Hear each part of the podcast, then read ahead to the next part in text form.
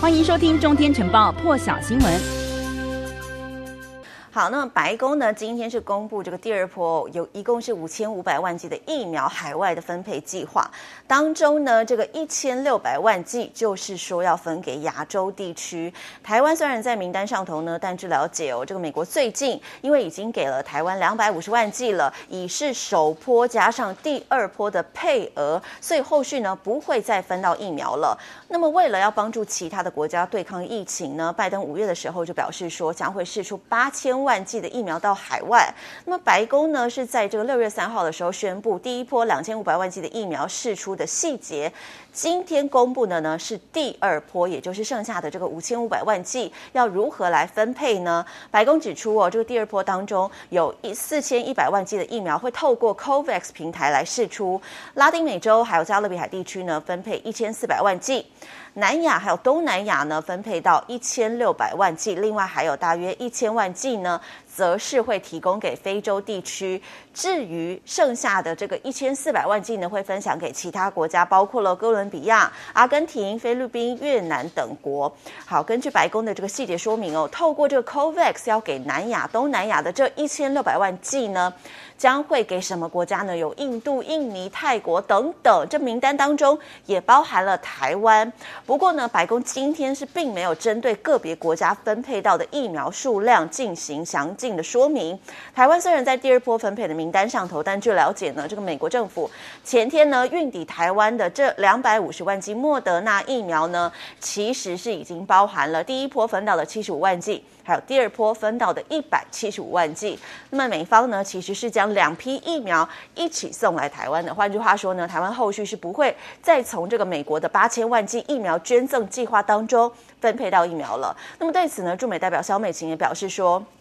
有一部分呢，确实是台湾方面争取哦，把这个第二波的配额呢，早点一次的提供来应急。而至于后面的这个全球援助要如何来分配呢？美国也会视全球疫情变化，还有各国的需求，随时在做出评估。那么至于会不会持续向美国来争取捐赠台湾疫苗呢？萧美琴也说了，会依照国内的指示来办理。而对于美国捐赠给台湾这两百五十万剂疫苗哦，昨天大陆外交部的记者会上呢，发言人赵立坚。也被问到了相关话题，那么他是批评台湾当局为了政治私利，大搞政治操作，又一次的敦促美国不要干涉中国内政。一块来听他怎么说。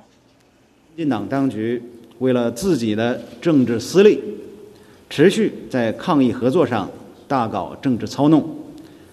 这是对台湾同胞生命健康的漠视，有违基本的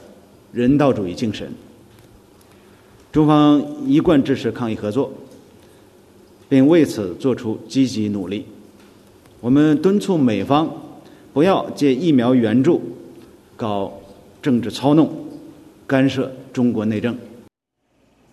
另外要来关心到的是，印尼的疫情持续的升温。昨天呢，单日确诊是达到了一万四千五百三十六例，也创下疫情新高。那么累计确诊首度超过了两百万例。光在雅加达地区呢，就有超过五千例的新增确诊哦。当地呢，百分之九十的病床是已经满了，所以政府呢正在加紧提供这个病床数。那么印尼政府统计呢，目前累计确诊呢是达到了两千两百万四千多例哦，总计有五万四千多人死亡。印尼呢，从去年三月初爆发了首例确诊之后呢，今年的一月三十，疫情是一度达到了高峰。那么当当时呢，单日确诊是一万四千五百一。一十八人，不过昨天的这个确诊数已经超越了今年的这个最高峰了。那么印尼政府也决定呢，今天开始要加强管制，是限制这个办公室啦、餐厅还有商场等场所人数不能超过总量的百分之二十五。那么这项限制措施呢，将会暂时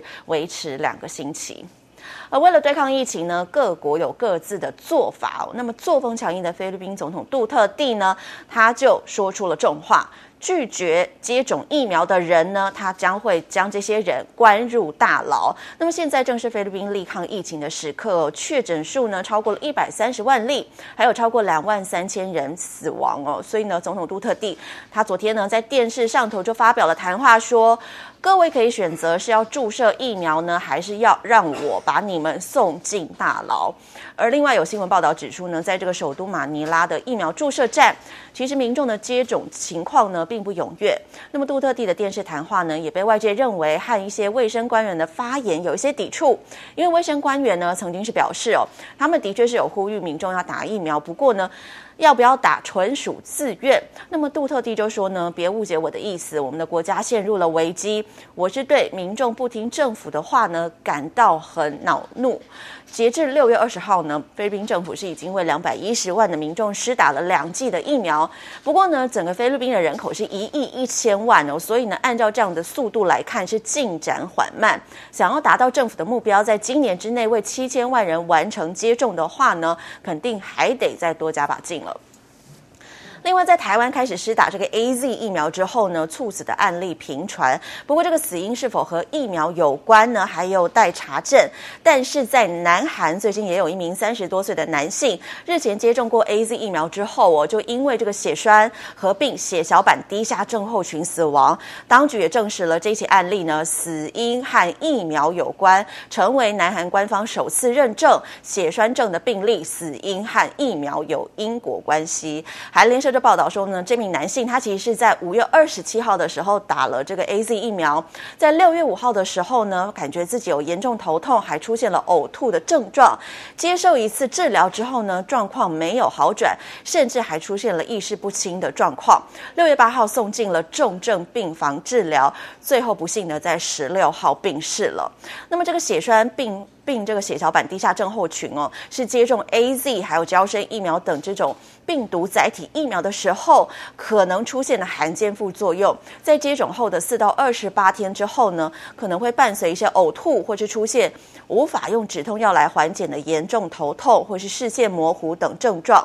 那么南韩当局考量相关的因素呢，所以是从四月十二号起就把这个 AZ 疫苗接种者的年龄限制在三十岁以上。调查小组至今呢是。已经针对了四百六十二件接种之后死亡或是重症的案例，还有两百三十件疑似是过敏反应的案例进行审查，包括昨天发布的这个结果，一共呢是有一例死亡、三例重症，还有七十二例过敏反应，判定是跟疫苗的确有因果关系，不过另外有八件仍待厘清。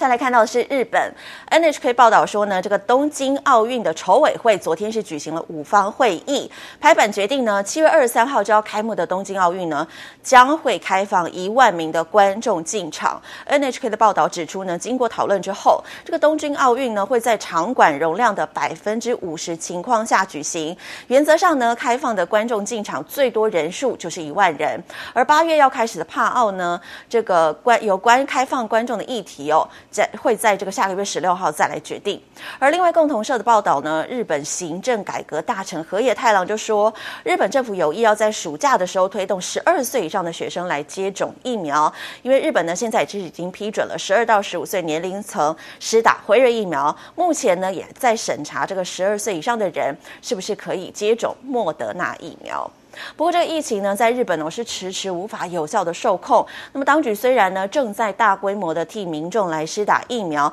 但是不断的传出各种乌龙的事件。有当地媒体就报道说呢，周日开始大规模接种的北海道川路市呢，因为这个疫苗接种会场哦冷藏库的温度太高了，所以施打第一天呢，一共报废了有一千零二剂的辉瑞疫苗。川路市的政府就表示说呢，这工作人员呢、啊，为了准备。这一天的接种工作呢，所以前一天就先把疫苗放到了冷藏库里头，也确认过这温度是正确的，但没有想到施打当天呢，这个冷藏库的温度竟然高达了摄氏十二度，远超过疫苗的保存温度哦，所以呢，不得不把这一千零二剂的。疫苗报废丢弃，那么原因呢还在调查当中。而无独有偶呢，关西大阪府的这个寝屋川市呢，接种会场上个星期哦，现场冷藏库的插头也疑似被人拔掉了，所以导致存放有五百一十剂的疫苗也必须报废丢弃。不过目前呢还不清楚为什么这个插头会被拔掉。